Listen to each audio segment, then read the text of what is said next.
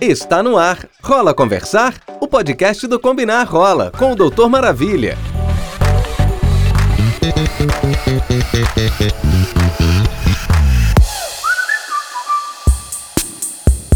Gente, mas o programa hoje está demais.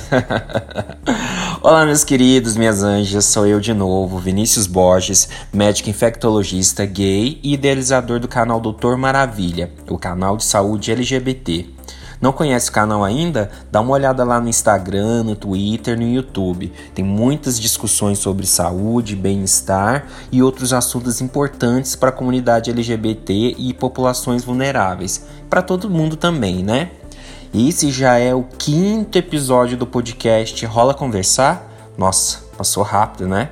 um conteúdo que faz parte do portal Combinar Rola.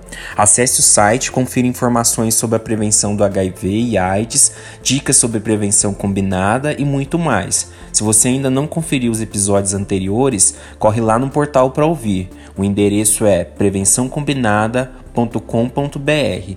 Tudo junto e sem tio e sem cedilha. Ei, psiu, rola conversar?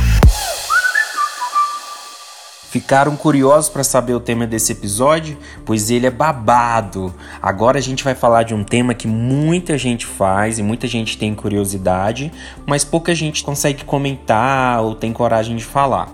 Sim, porque todo mundo tem uma fantasia sexual, uma curiosidade, um fetiche. Tem várias coisas que a gente faz pra gente sentir mais prazer, né? Mais satisfação para nós e para nossos parceiros, que não são vistas pela sociedade como, digamos, convencionais. E quem não gosta de dar uma incrementada na hora do sexo, não é mesmo? Como se diz por aí, entre quatro paredes vale quase tudo.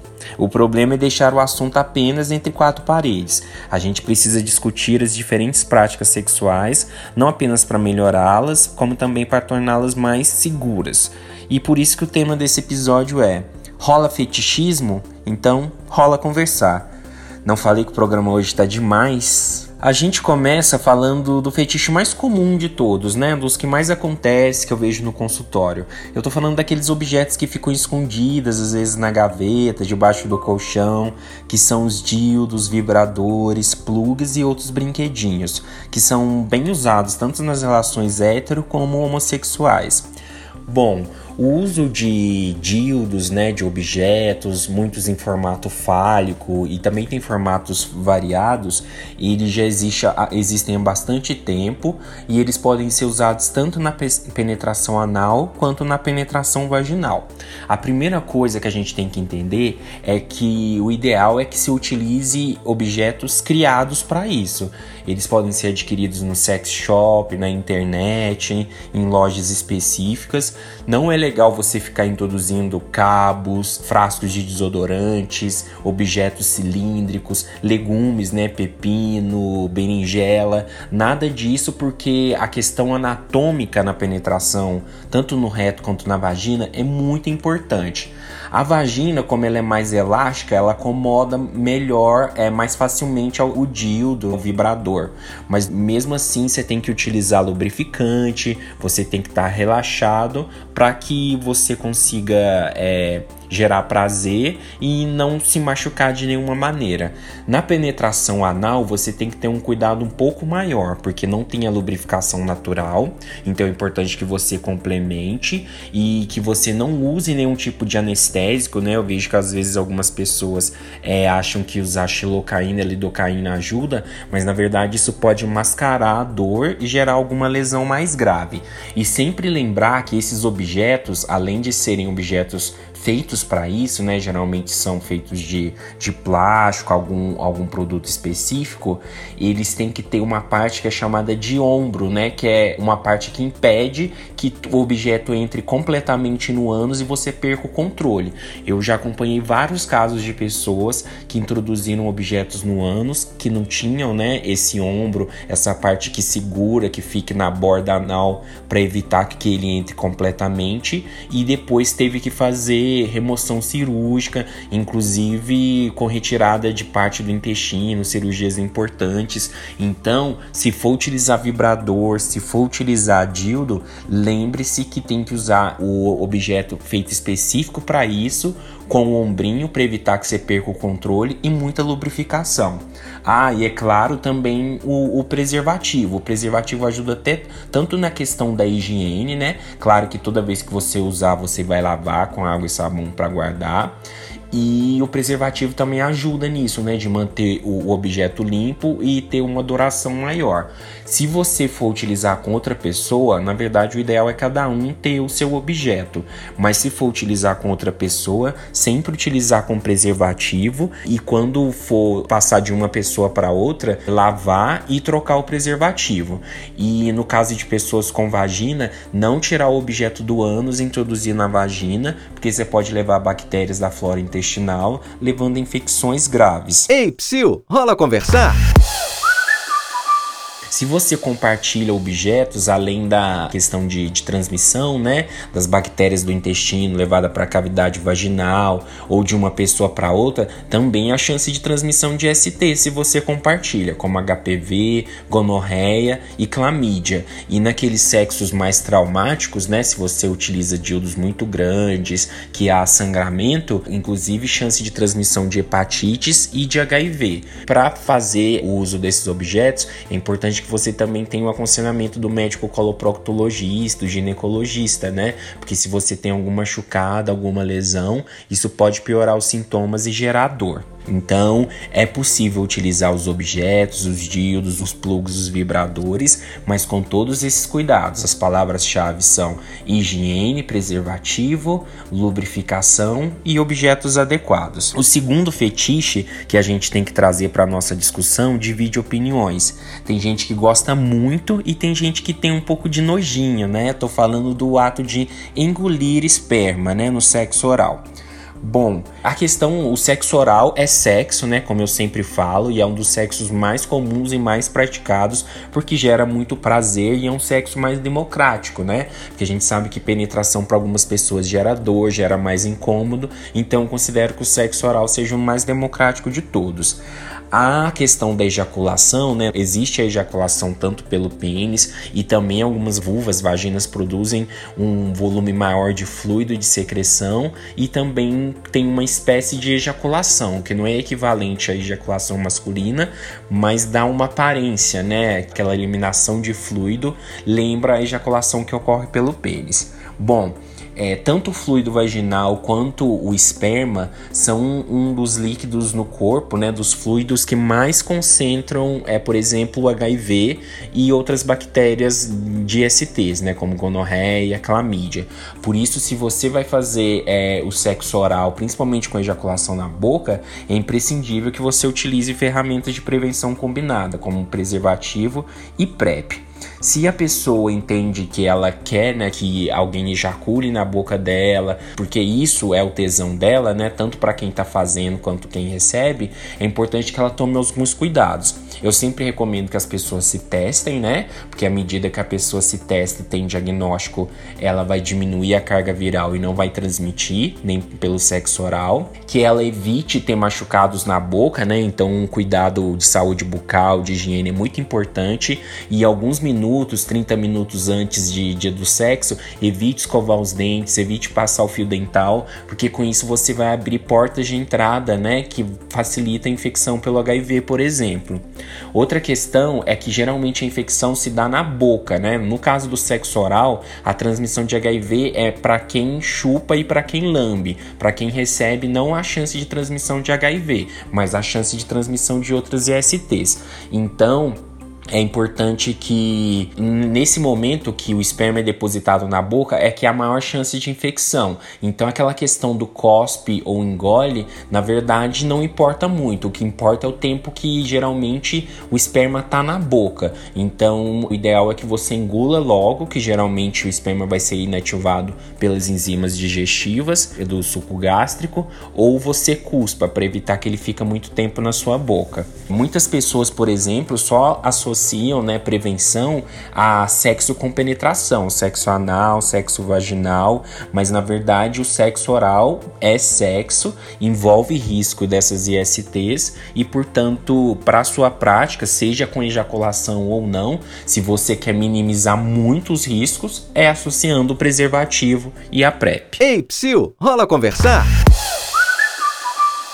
E quem ainda não conhece a expressão bareback? Esse é um dos fetiches também mais em alta, que é a prática do sexo anal com ejaculação interna, ou seja, sem preservativo. Por sinal, esse é um dos fetiches mais buscados e comentados em sites pornôs, fóruns de discussão e nas redes sociais. O bareback, né, também conhecido como sexo no pelo, né, vem da expressão inglesa que significa cavalgar sem sela, né, quando a pessoa está sentada no pelo mesmo do cavalo. Então, ele está relacionado a vários componentes, né, de tesão, de eroticidade, até filosóficos, né, que muitas pessoas acham que o sexo, né, principalmente a questão do sexo anal, para ele ser completo, tem que haver uma ejaculação interna, assim como a ejaculação na vagina, né, é muito comum, né, nas relações heterossexuais. O sexo anal desprotegido, né, sem preservativo, como eu sempre falo, é das práticas de maior risco para transmissão de HIV e STs. Por quê? Porque o ânus não tem a lubrificação que a vagina tem, o sexo anal geralmente é mais traumático, né? Ocorrem pequenos sangramentos, pequenas fissuras por onde o vírus pode entrar.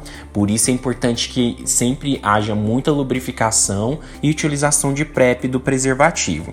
Então, se as pessoas têm interesse em fazer o sexo anal sem preservativo, se elas têm esse tesão e têm essa vontade, primeira coisa é que elas procurem um profissional para ser orientadas e testadas, porque a gente sabe que uma pessoa que testa e trata as ISTs não vai transmitir. E a partir de como a gente conhece a pessoa, a gente vai elaborar os métodos de prevenção.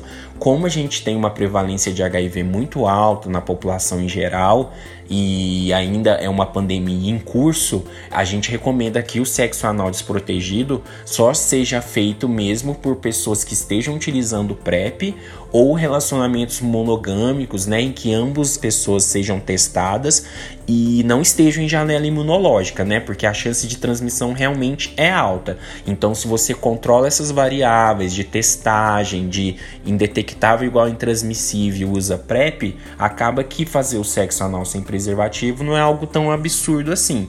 Pode ser realizado? Pode, mas tem que ser feito no horizonte da prevenção combinada. Existem também polêmicas, né, de que existem grupos de pessoas que querem transmitir STs intencionalmente, né, grupo de carimbadores. Na minha prática clínica, raramente eu vi casos assim. Na maioria das vezes as transmissões foram eventuais, né? A pessoa não sabia o diagnóstico e transmitiu e as duas pessoas, né, foram tiveram consentimento na relação e fizeram as suas escolhas de método de prevenção ou não fizeram, no caso, né?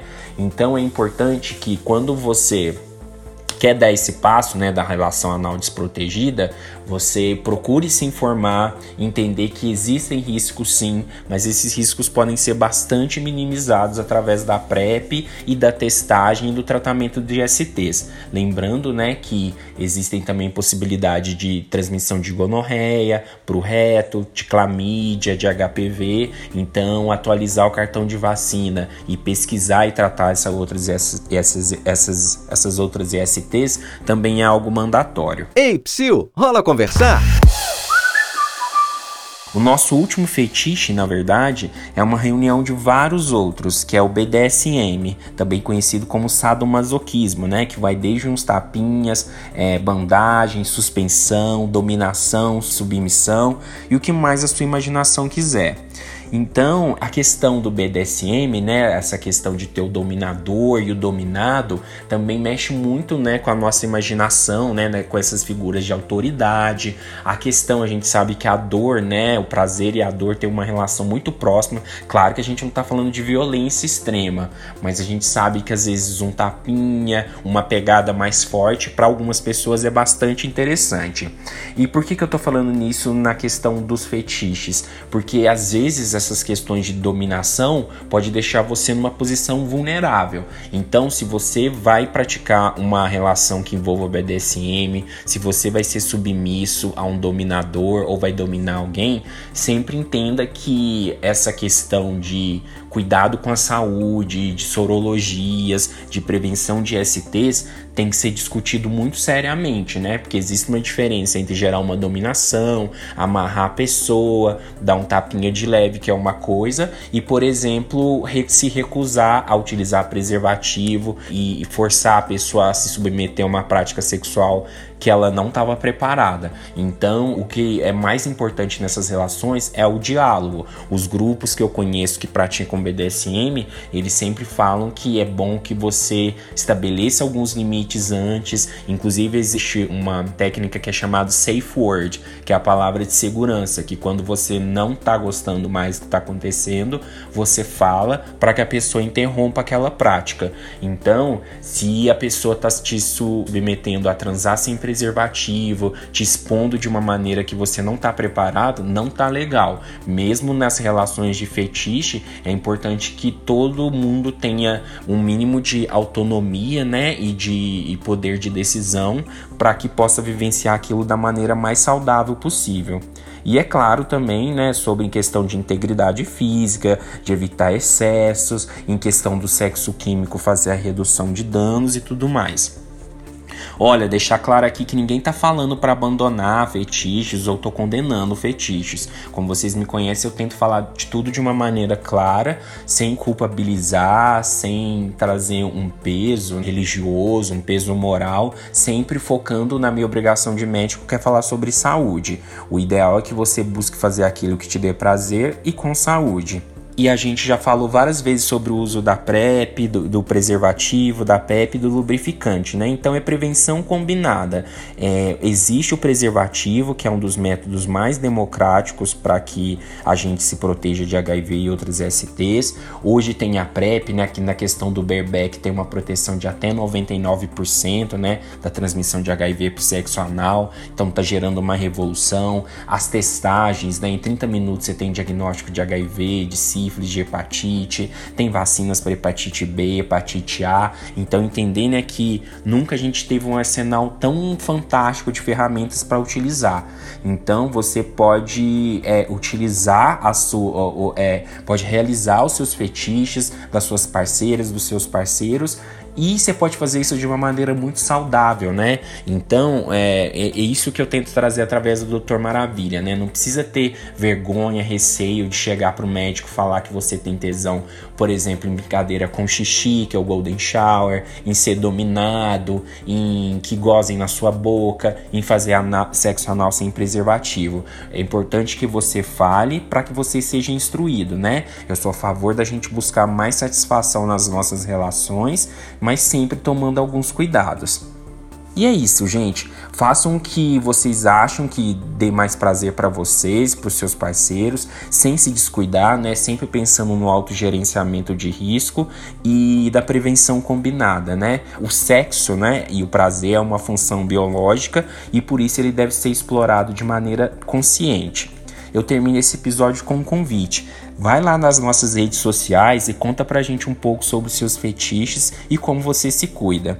Ainda não segue a gente? Então acessa lá agora. A página Combinar Rola no Facebook é facebook.com/barra combinar rola. O rola é com R maiúsculo. A do Instagram é instagram.com/barra combinar rola e no Twitter, twitter.com/barra combinar rola. O R de rola é maiúsculo, igual do Facebook. E não esquece de me seguir também, claro, né? Tem o YouTube, barra Doutor Maravilha, Doutor por extenso, Facebook, o Instagram e o Twitter. Tudo Doutor Maravilha, tudo junto. Aguardem que dezembro é o mês de luta contra a AIDS e a gente vai ter uma grande surpresa para vocês. Um grande beijo, anjinhos e anjinhas, e até breve.